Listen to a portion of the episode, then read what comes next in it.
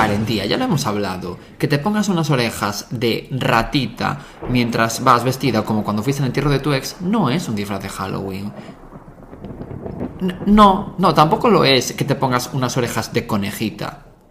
No, no, no es que no me valga nada, es que las cosas no funcionan así, cariño. No, Coral no va disfrazada de nanito de Blancanieves, es que es así de bajita. Karen, tía, es que a veces te pasas.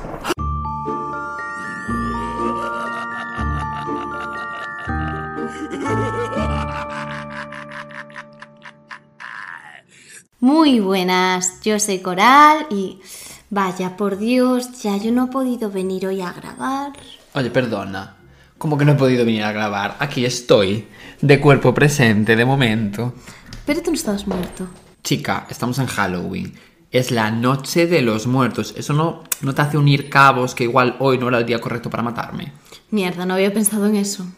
Es que encima me matas con un cuchillo, que eso es de básicas y lo sabes. Ya, sí tienes razón, podía haber pensado algo más rebuscado como cianuro o ponerte un capítulo de la que se avecina o yo qué sé. Pues por ejemplo, decepcionado estoy, la verdad. Bueno, pues tendrá que esperar mi plan de apoderarme de este podcast y de ser la protagonista por un día. Tendrá que.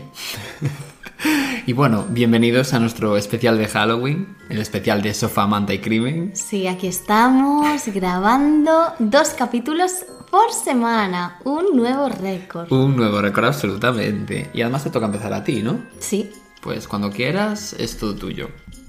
Bueno, pues empezamos. Hoy os voy a traer el caso del verdadero Candyman, los caramelos envenenados de Halloween. Sí que es cierto que hay otro caso que se llama igual, Candyman, pero no tiene relación entre sí y ya si tal lo dejamos para otro episodio. Vale, yo no conozco, así que... Vale. Bueno, todo esto que voy a contaros sucedió la noche de Halloween en 1974. Por eso lo traigo al especial de Halloween. No, claro, el mío igual, eh, es de justo la noche de Halloween. Vale. Pues sucedió en Texas, más concretamente en un barrio de Pasadena, que no estamos en un capítulo de Big Bang Theory por si te perdiste. Es verdad. Bueno, todos conocemos la famosa tradición de truco o trato en América, pues este era el plan que tenía Ronald Clark O'Brien, que trabajaba de oculista. Por la cara, te doy este dato. Pues bueno, este hombre y su mujer, Diane, llevaron a sus dos hijos, Tim- Timothy, que tenía 8 años, y Elizabeth, de 5 años, a hacer truco o trato por el vecindario. Vale. Los niños sí que es verdad que estaban súper emocionados ya que estaban deseando este momento. Llevaban noches sin dormir esperando el día de Halloween. Perdón, es que de repente te vi la cara y me hizo gracia. Pero nada, continúa, continúa. Vale. Bueno, la familia llamó a las puertas de varios vecinos, como suele hacerse el día de Halloween, y les comentaron los vecinos que tenían unos disfraces súper bonitos. Y los niños todos contentos y por supuesto les dieron un montón de caramelos. Como debe de ser. Sí. Y los niños estaban felices y lo estaban pasando genial. Bueno, en una de esas visitas a las casas, los cuatro llamaron a un timbre, pero en principio no obtuvieron respuesta. Estaba todo a oscuras. Y los niños, cansados de esperar, se fueron corriendo a la siguiente casa, seguidos de Dayan. Pero el padre se quedó esperando un ratito más allí a ver si salía alguien. La puerta al final se abrió, pero solo un poquito, o sea, unos centímetros, lo justo para que el dueño de la casa sacase un brazo y le diese a O'Brien unos caramelos. Ay, Dios. Sí, Qué mal rollo, en realidad. Como que era una mano peluda saliendo de... Bueno, sí, un poco tenebroso, la verdad, de eso se trata. Sí, también es verdad, sí. Sí, y lo que le dio fueron cinco Pixie Sixth. ¿Sabes lo que es? Eh, no. Vale, pues son como unas pajitas rellenas de pica pica, como los míticos Sí, palitos Que alargados. son co- como de, de plástico. Sí. Sí, como una, bueno, sí, una pajita. sí. Exacto, pero le llaman así. Bueno, O'Brien dio dos de los caramelos a sus hijos, otros dos a los dos hijos de sus vecinos y el quinto se lo regaló al niño que conocía de la escuela, que Vale. estaba por allí. A un ju. Sí. Entonces, cuando la familia volvió a su casa esa noche, los niños, evidentemente, estaban deseando comerse los caramelos. Hombre. Como estaría yo, por Yo ejemplo. estaría bufe. Yo no esperaría. Pero bueno, sus padres no querían que se empachasen y tuviesen pesadillas, así que solamente le dieron unos poquitos y les dejaron elegir. Los niños eligieron unos cuantos para comerse antes de ir a dormir y Timothy quiso probar el Pixie Sticks, pero tuvo dificultades para abrirlo, o sea, necesitó la ayuda de su padre. A ver, es que yo recuerdo que eran bastante difíciles de abrir, ¿eh? Sí, porque tenía un sistema en el que venía como hermético cerrado. Claro. Para, normal, para que no se abriese. No, y encima como es plástico, yo qué sé. Sí, es más complejo. Bueno, pues después de echarse los polvos en la boca, el niño dijo que sabía amargo y sus padres le dieron algo de beber para que se quitase ese mal sabor de boca. Pero pronto fue evidente que ocurría algo realmente grave. Timothy empezó a vomitar y a sufrir convulsiones y finalmente perdió el conocimiento. O sea, murió de camino al hospital. Dios. Menos de una hora después de haber probado ese caramelo letal. Sí, fue horrible. O sea, al principio se pensó que el niño pues tenía algún tipo de alergia, pero al hacer la autopsia se determinó que había sido envenenado con cianuro potásico. Dios, con cianuro. Sí. Qué fuerte. Sí. O sea, imagínate, que es como una muerte súper dura. Tú imagínate. Bueno, pues nada, eh, así varios datos curiosos sobre el cianuro. Eh, simplemente con el hecho de inhalarlo puede causar náuseas, vértigo, mareos, dolor de cabeza y convulsiones. O sea, solo con olerlo, que ya imagínate lo grave que tiene que ser. Incluso un paramédico que estaba allí quiso hacerle el boca a boca al, al niño, pero no podía, porque esto también le podía haber causado la muerte a él. Claro. Es que em, así murió Alan Turing, el, bueno, como, como uno de los primeros informáticos, ¿no? Y de hecho eh, murió porque le envenenaron una, una manzana con cianuro y la comió, pues le pegó un mordisco y claro, murió casi al momento, ¿no? Y por eso el logo de Apple es una, marza- una manzana mordida. por, Ya o es sea, por guay. Alan Turing. Sí, sí.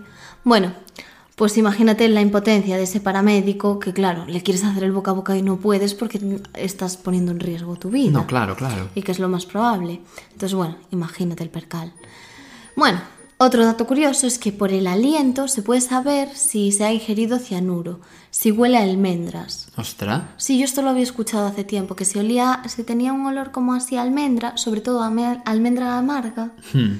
Que se podía intuir que era cianuro. A ver, también es verdad que yo qué sé, como que el momento no te fijas. Bueno, pero sí que es cierto que el inspector que llevaba el caso, cuando se fue a la morgue, le- le- se centró en eso de olerle el aliento. Ya. Y dijo, vale, pues antes de hacer la autopsia ya prácticamente se sabía de lo que había muerto el niño. Ya.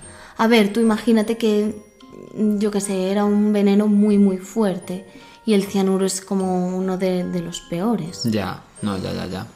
Y bueno, los expertos evidentemente hicieron pruebas con todos los caramelos que consiguieron recopilar y se dieron cuenta de que el veneno, como todos ya os habréis dado cuenta, estaba en el Pixie Sticks. Y bueno, eso, el, el veneno estaba ahí en el, en el caramelo del no, vecino. sí, sí, sí. Y bueno, este tenía cianuro suficiente para matar a dos hombres adultos. Dios, o sea que encima ya de envenenarlo, lo envenenó, pero pasándose cuatro pueblos. Claro, tú imagínate, por muy poca cantidad que el niño hubiese ingerido, es que ya hubiese sido letal, porque encima al ser un niño pequeño, Ya. evidentemente eso te afecta mucho más al cuerpo. Y la policía también observó, que este era el dato que te decía al principio, que creo que no te diste cuenta, que la pajita se estaba como grapada, que las pajitas tenían como una grapa puesta arriba. Sí, sí que es verdad, sí. Y claro, aquel hombre pues que no se había molestado mucho en disimular, porque las pajitas normales vienen como pegadas, no con una grapa. Es que eso ya es raro. Yo igual ya hubiese sospechado, ¿sabes? Quiero decir, el niño está claro que no, pero como padre igual hubiese dicho, uy, ¿y esto? Sí, el packaging era extraño ya, para empezar. Y bueno, las noticias evidentemente empezaron a correr por el vecindario y todos sabían ya que un niño había muerto intoxicado. Y evidentemente, como te imaginarás, todo el mundo entró en pánico. Y muchos padres pues se llevaron todos los sacos de caramelos a, a la policía, pues por si acaso alguno pues estaban Ya, adulterado con cianuro. Claro, y les hicieron pruebas. Que bueno, que aquello parecía la cabalgata de reyes, venga, caramelo por aquí, caramelo por allá. No sé, encima que analizas todos los caramelos. Ya. Está claro que no. Y bueno, Ronald O'Brien eh, evidentemente dio los nombres de los niños, porque recordemos que no solo su hijo se había llevado el Pixie Dixie, sino que se lo había regalado a otros niños. Claro. Había otros cuatro niños más que lo tenían. Y bueno, pues empezó a dar los nombres a la policía y la policía inmediatamente fue a junto de los niños. Y milagrosamente ninguno se lo había comido todavía. Bueno, Pero vas a alucinar, porque los padres de uno de los niños entraron en pánico al no encontrar el dulce en la bolsa de su hijo. Ah, claro. Y resultó que el pequeño no había conseguido abrir la grapa que lo cerraba y se había quedado dormido con él en la mano. Bufe, también se quedó a las puertas. Es que me parece una coincidencia muy heavy, pero espera. Ah, porque es que tú imagínate. Ya. que, eh, eso por un lado, que a ver, que una desgracia como no abrir un caramelo, parece mentira, Bueno, mucho ojo, ¿eh? pero puede ser una suerte. No, no, mucho ojo, mucho ojo. Pero bueno, otro de los niños se puso a jugar con una de estas pajitas y le cayó todo por el suelo. Bueno, la bronca de su madre fue monumental. Chancletazo de su mamá. Mínimo, mínimo. Es broma, la, violencia nunca es la solución. no. Salvo seas madre. no. es broma, es broma, es broma. Bueno. No peguéis a nadie. Bueno, el caso se volvió inmediatamente muy mediático y empezó a salir en todas partes. Además, da- ya desde el año 70 corrían rumores y leyendas urbanas sobre asesinatos en serie que escondían cuchillas y cosas así en los caramelos de Halloween. O sea, tú imagínate. Eso, que, era como una leyenda de matar Urbana, sí. niños y bueno, como para ocultar la- las muertes. Y luego más cosas, o sea, que también había varios casos de asesinos en serie, se había escuchado sobre el llamado Satanic Panic, que bueno. Y la muerte del niño, pues evidentemente solo ayudó a que todos estos rumores creciesen y la gente se retroalimentase con Por todas estas historias. Como cuando aquí en Lugo, ¿te acuerdas? Que se decía que había un grupo que te cortaba el cuello y te sacaba la lengua por, eh, por la Sí, me raja. Y era en plan, "Eh, chicos, eso es- no es Medellín de repente, Ya, ¿sabes? ya, sí. Pero bueno, en fin. Bueno, pues eso, que al final que la gente pues tenía un montón de miedo y solo sirvió para aumentar más todavía este temor y que la gente se alarmase.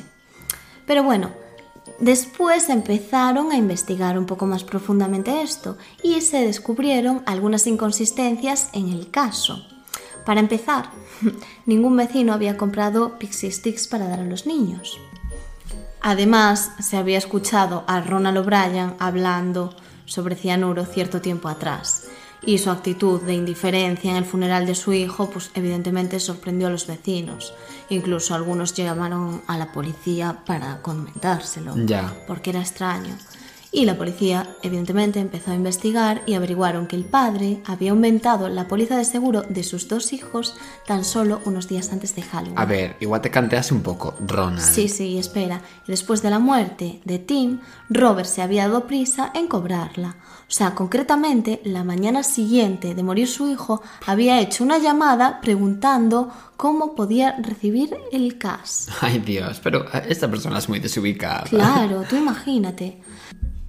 Es que O'Brien estaba muy endeudado. Le iban a embargar el coche, había tenido 20 trabajos en los últimos 10 años. Esto hoy en día es súper común, pero bueno, ya. no era la época. 20 trabajos en los últimos 10 años. Yo tuve Sí. 20 trabajos en el último mes. Sí, yo creo que también. Y su empleo actual pendía de un hilo porque sospechaban que tenía, pues eso, la manita ligera que andaba robando. Y tenía una deuda de 100 mil dólares. Hostia. Sí, poca broma. Y los peores temores se confirmaron cuando supo que Robert había ido a una tienda de Houston a preguntar sobre el precio de cianuro potásico. Aunque al final no había comprado nada. Pero claro, no es común preguntar eso. No sé, tipo, ¿a cuánto tienes el kilo de patatas? ¿Y el cianuro? es que... O sea, no sé. No, no, sí, es un poco raro. Sí. Además, entró con una bata como la que usaba en la óptica. O sea, chico, disimula, no sé. Solo te falta presentarte y contar que vas a cargarte a tu hijo. O Eh, sea, es que absolutamente. Desubicado. Y eso. Aparte de sus miles de trabajos, como no le llegaba, también estaba yendo a la universidad. Soy yo, este señor, lo que pasa. Vaya, es que absolutamente. Espero que no en realidad. No, porque dudo que haya hecho 45 carreras y 45 másters. Bueno.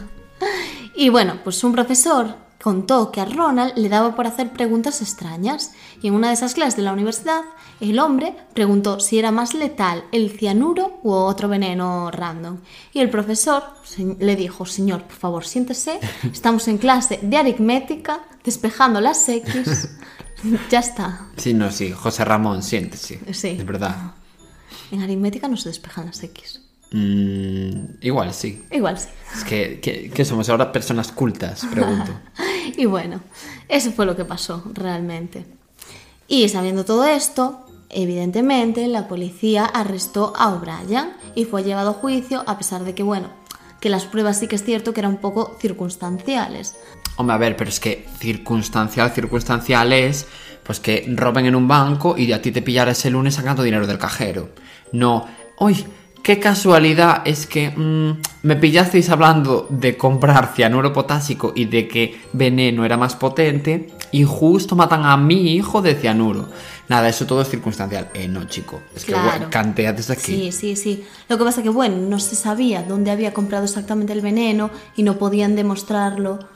Pues tipo otros casos de, bueno, pues has estado en esta tienda, este- esta persona te ha visto. Además el dependiente sí que toda esta información se acordaba de lo de la bata, pero no se acordaba exactamente de la cara de él. Entonces, bueno, sí que había ciertas lagunas ahí, pero Ya. bueno, era bastante evidente, yo creo, no sé. Sí, a ver, un poco sí, la verdad. Sí. Y bueno, pues al final la acusación defendió que la historia del vecino misterioso entregando caramelos envenenados era una invención. Es que estaba claro. De hecho, habían ido a casa del hombre y como no lo habían encontrado allí, lo habían detenido en el aeropuerto donde trabajaba. Bueno, un circo, porque tú imagínate, no era culpable. Ya. Y el jurado estuvo de acuerdo y Robert fue declarado culpable y fue condenado a muerte. Y el juez quiso que su ejecución fuese, llevado, en- fuese llevada a cabo en Halloween. Un poco performático el juez. Un poquito. Pero bueno, es de mi team. y al final esto evidentemente no se cumplió. Por lo que sea, ¿eh? Sí. Y Robert mantuvo su inocencia hasta el final. Y fue ejecutado mediante inyección letal exactamente el 31 de marzo de 1984 en la Penitenciaría Estatal de Texas. Dios, en realidad hace bastante, ¿no? De, de este caso. Sí, sí, bueno, a ver, no es tan antiguo como los que traes tú. Bueno, Y el juez estaba tan enfadado que dijo que si hacía falta, él mismo se lo llevaba al lugar de la ejecución. O sea que imagínate. No, no, el juez estaba cabrón Sí, ese día, ¿eh? sí. Y sus últimas palabras fueron para perdonar a aquellos responsables de su muerte, bueno, que él consideraba que era injusta. Lo que dijo fue, lo que está a punto de suceder en unos momentos está mal. Perdonaría a todos los que han participado de alguna manera en mi muerte, decía este hombre. Vale. Y pronto se le conoció, como te decía al principio, como Candyman. Y también, pues eso, la- el hombre que mató Halloween. Ah, el hombre que mató Halloween. Sí, porque claro, tenía esa cosa de que había fastidiado a todo el mundo Bueno, la noche. ya eso es verdad.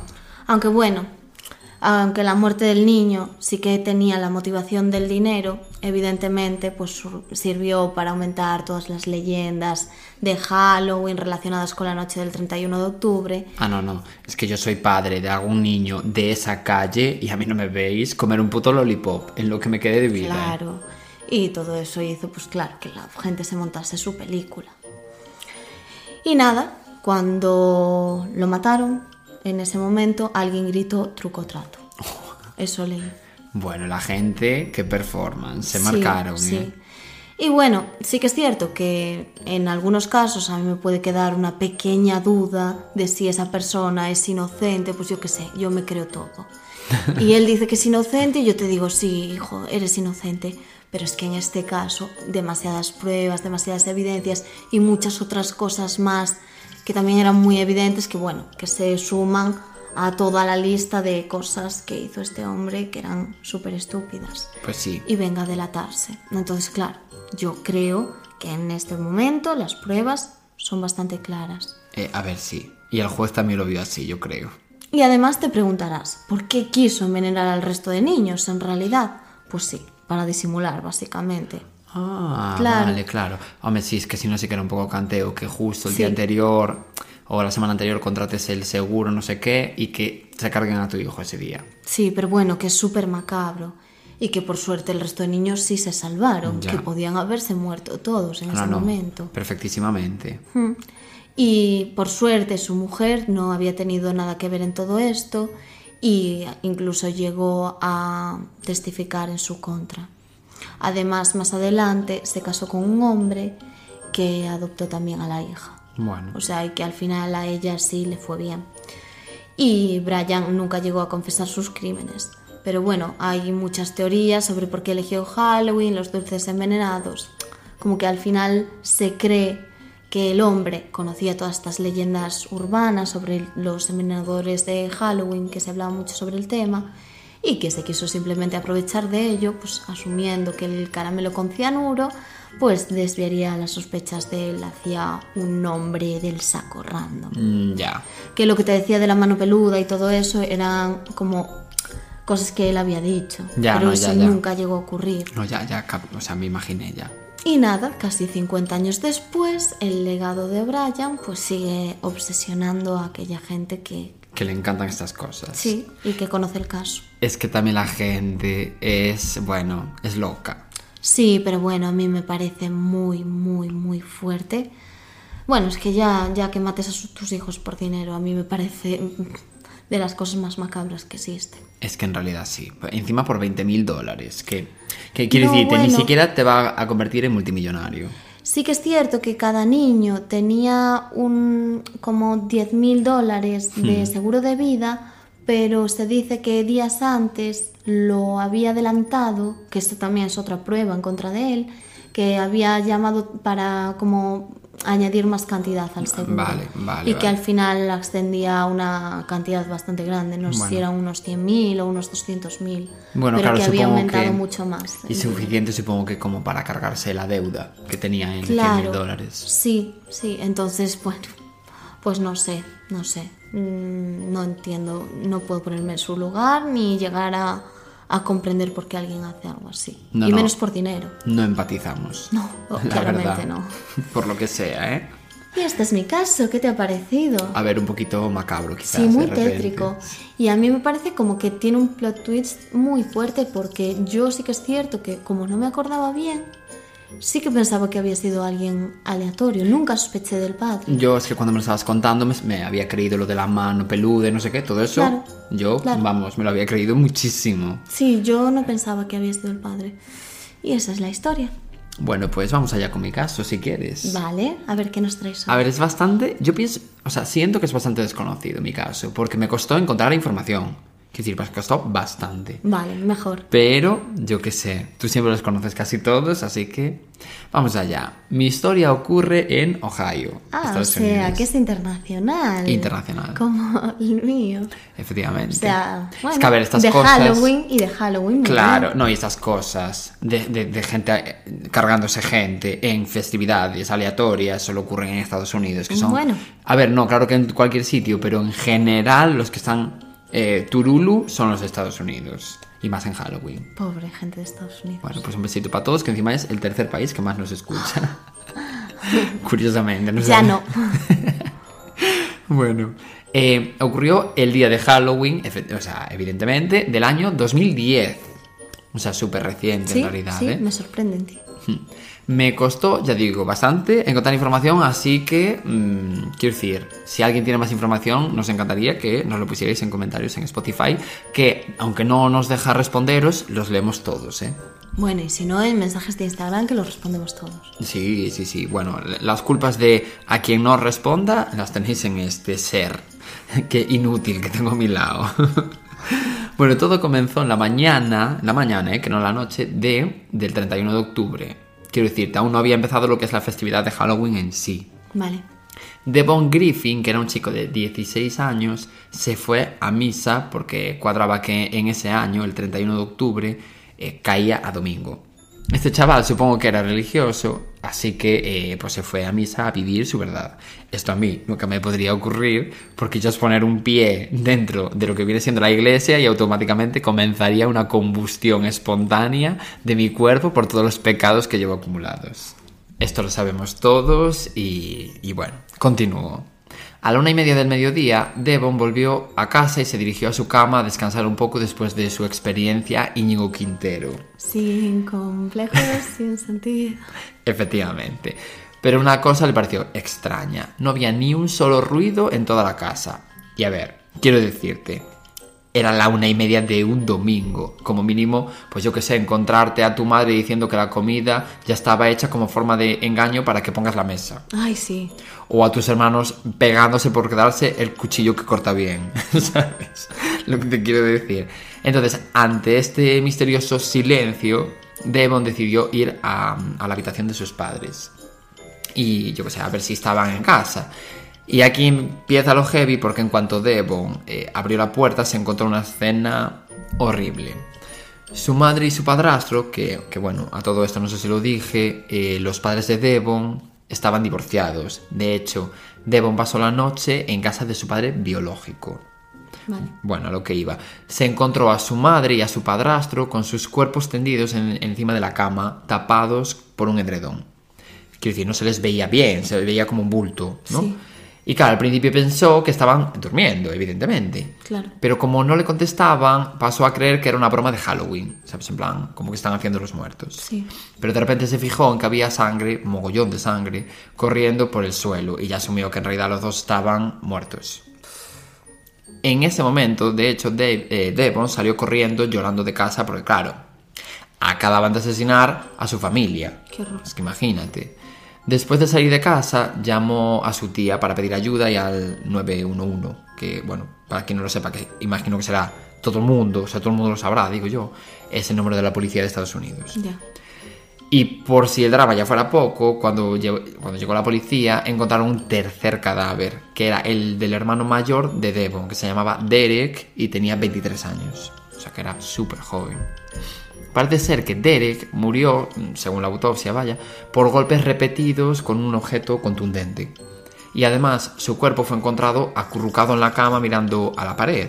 O sea que, quiero decirte, habían manipulado ese cadáver porque mm, si no, ¿de qué te quedas tú así acurrucadito mientras te asesinan como si fueras el protagonista del videoclip de una canción de Evanescence? ¿Sabes? Ya. Pobre. Sin embargo, Susan y William, eh, es decir, los padres de Devon, eh, murieron por un disparo en la cabeza y en el rostro. O sea, quiero decir, no, no murieron por lo mismo que Derek. O sea, cualquiera de los dos tenía estos disparos. Además, parece ser que Susan también fue violada varias veces por el asesino. Oh, Dios. E incluso una vez muerta. Quiero decirte. O al menos eso decía la autopsia, vaya. O sea, horrible, porque además esta familia no tenían enemigos conocidos ni nadie así sospechoso de poder hacerles algo así. Y antes de, que me preguntes quién coño asesinó a esta persona, espérate porque vas a flipar. Es que vas a flipar muchísimo. En cuanto al objeto contundente del que te hablé antes, em, que usaron para matar a Derek, la poli encontró un martillo ensangrentado allí rebuscando por la casa. Sin embargo, la pistola no, no apareció en ningún momento. De hecho, sospechaban que podían haberla lanzado como a una laguna que había allí cercana, pero drenaron toda la laguna y nada, la, la pistola nunca apareció. Vale. Y de hecho, en ningún momento apareció. O sea, quiero decir, em, ya después con la resolución del caso y todo el rollo, la pistola nunca fue encontrada, solo el martillo, como arma homicida. Entonces el drama era, ¿quién coño fue el asesino? Bueno, pues le- eh, las investigaciones de la policía determinaron que en la muerte de, de- de cualquiera de los tres eh, no se encontraron pruebas de lucha alguna, así que dedujeron que el crimen lo tuvo que cometer a alguien cercano a la familia, porque si no te resistes, si de repente Ya, aparece una persona aleatoria. De esta forma inmediatamente pensaron en alguien del que aún no te hablé. Atención, la familia Liske... Es que pensé que había sido Devon. No, pues Devon no fue, eso ya te lo adelanto. Vale. No, no, Devon se encontró ese percal, según llegó, ya digo, de su experiencia, Íñigo Quintero. Vale, vale, vale. La familia Lee es que no solo estaba formada por Devon, Derek y los padres, había un tercer hijo, que de hecho era el más mayor de los tres y se llamaba William Liske Jr. Bueno, William B.J. Liske, bueno, whatever, ¿no? Sus William nombres, sí. Y lógicamente este chico, que era el único que no estaba en la casa, ni muerto ni vivo, en ese momento pasó a ser el principal eh, sospechoso. Ya, ya, ya, ya, ya.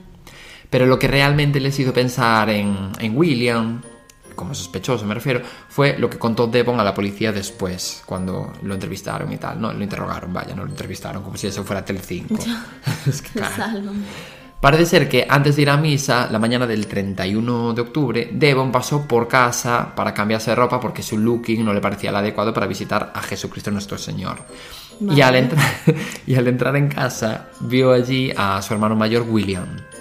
Pero claro, no le, pare- no le dio ningún tipo de importancia. Hombre, sí. Porque yo qué sé, es su hermano, tiene sentido que esté en su casa, digo yo, ¿no? Sí. A ver, sí, tiene todo el sentido. No sé si vivía allí o no, pero jolín, estás visitando a tus padres y es su hermano. Claro, claro, No o sea, raro. Cualquiera de los motivos que llevaran al hermano a estar en esa casa tenían todo el sentido del Claro, mundo. no es como si entras y ves a Rosalía, pues a lo mejor te quedas alucinando. Ya te imaginas, qué fuerte sería. Bueno, después de verlo, eh, Devon se, cambió y, y ya se fue a la casa del Señor a vivir su verdad eclesiástica. Y claro, cuando contó esto mm, a la policía, pues sumaron uno más uno. ¿Sabes lo que te quiero decir? Vale, pues este chico, dijeron, supongo yo, este chico mm, está claro que aprovechó que en ese momento toda la familia eh, estaba durmiendo y encima Devon acababa de irse, con lo cual estaba solo y se puso a asesinar a todo Cristo. Claro. Y bueno, la pregunta es, ¿por qué un chaval de 24 años y en una familia aparentemente normal iba a asesinar a todo Dios de repente? Y de esa forma tan macabra. Encima eso. Porque encima, claro, recordemos que violó a su madre repetidas veces Ay, y una de ellas, bueno, una de ellas no, casi todas ellas con ella muerta. O sea, cucú. Pues parece ser que William tuvo una infancia y sobre todo una adolescencia bastante turbia. Por ejemplo, con 17 años su padre tuvo que llamar a la policía porque William amenazaba todo el rato con hacerse mm, petit suisse, ya me entendéis, mm, en los que estáis viendo el vídeo y si no, mm, bueno, deducir a qué me refiero. Después, en 2000, que nos cancelan el vídeo. Después, en 2004, con 19 años, William se peleó con su madre y la golpeó súper fuerte en el pecho. Incluso una vez le lanzó una taza de café encima. Y no como cuando nuestra amiga Noah se inventó que le habían lanzado un cubata encima. Un cubata encima pensando nosotros que le habían lanzado un vaso de cristal y le rompieron la cara cuando en realidad era un vaso de plástico. Y nosotros. "Ah, ¿cómo te tiran un vaso de cristal a la cabeza? ¿Hasta qué años después? Nos enteramos que era de plástico. Era un vaso de cumpleaños, como quien dice. No, no, pues en este caso pasó de verdad.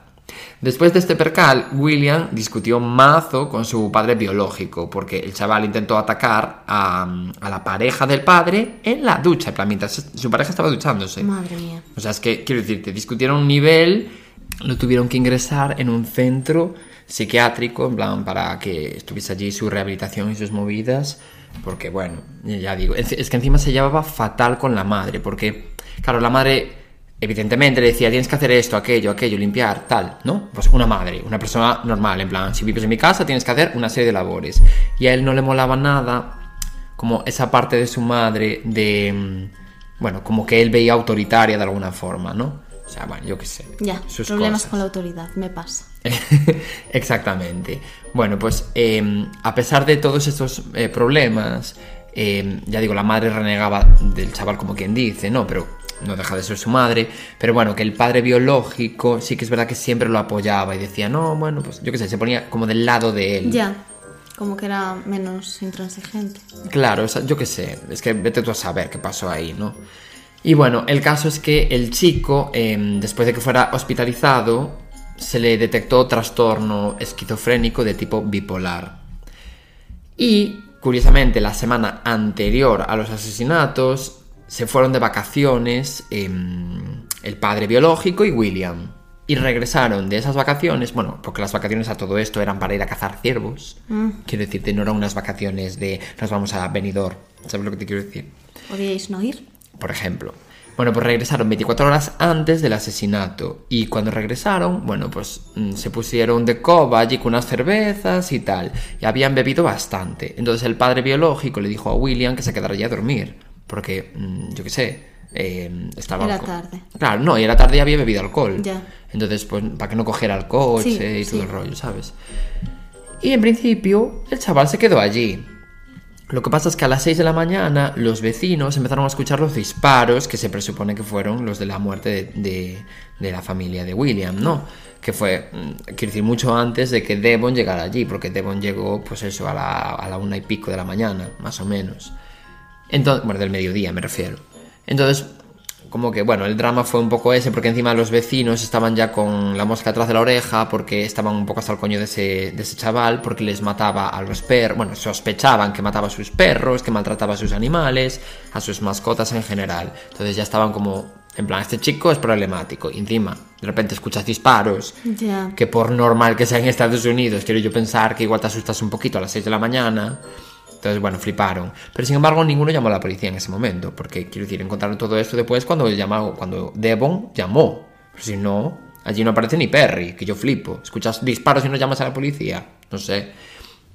Bueno, a William se le declaró culpable. Eh, Bueno, se autodeclaró culpable. Ah, lo reconoció. Sí, porque llegó a un acuerdo con la fiscalía, de forma que si reconocía los tres homicidios agravados, em, no se le sometía a pena de muerte. Vale. Tenía cadena perpetua. Vale, vale, vale.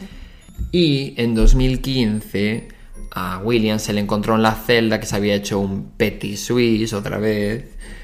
Eh, y bueno, como puso fin, digamos, a su vida después de varios intentos, porque en la infancia ya lo había intentado varias veces, ¿eh? pero bueno, yo qué sé, pues estaría atormentado ¿no? por lo que había hecho. Y eso, apareció muerto en su celda en 2015. Ojalá lo hubiese hecho antes, la verdad. Si ojalá se hubiese suicidado, estás queriendo decir. Todo el mundo lo estamos pensando. Sí, bueno, también es verdad. Si lo haces, que sea antes de matar a toda tu familia, lo siento. Ya, pues igual un poco sí. Y bueno, hasta aquí el capítulo de hoy. Esperamos que os haya gustado nuestra cutrez de- de- del Tiger. Sí, un poco cutre ha sido, manteniendo la esencia, como no. Y nada, hasta aquí. Muchas gracias por escucharnos otro día más y seguirnos en Spotify y comentarnos, ponernos cinco estrellitas, lo que vosotros queráis. Mm, Y nos vemos el lunes que viene, como siempre. Chao, Chao. besitos.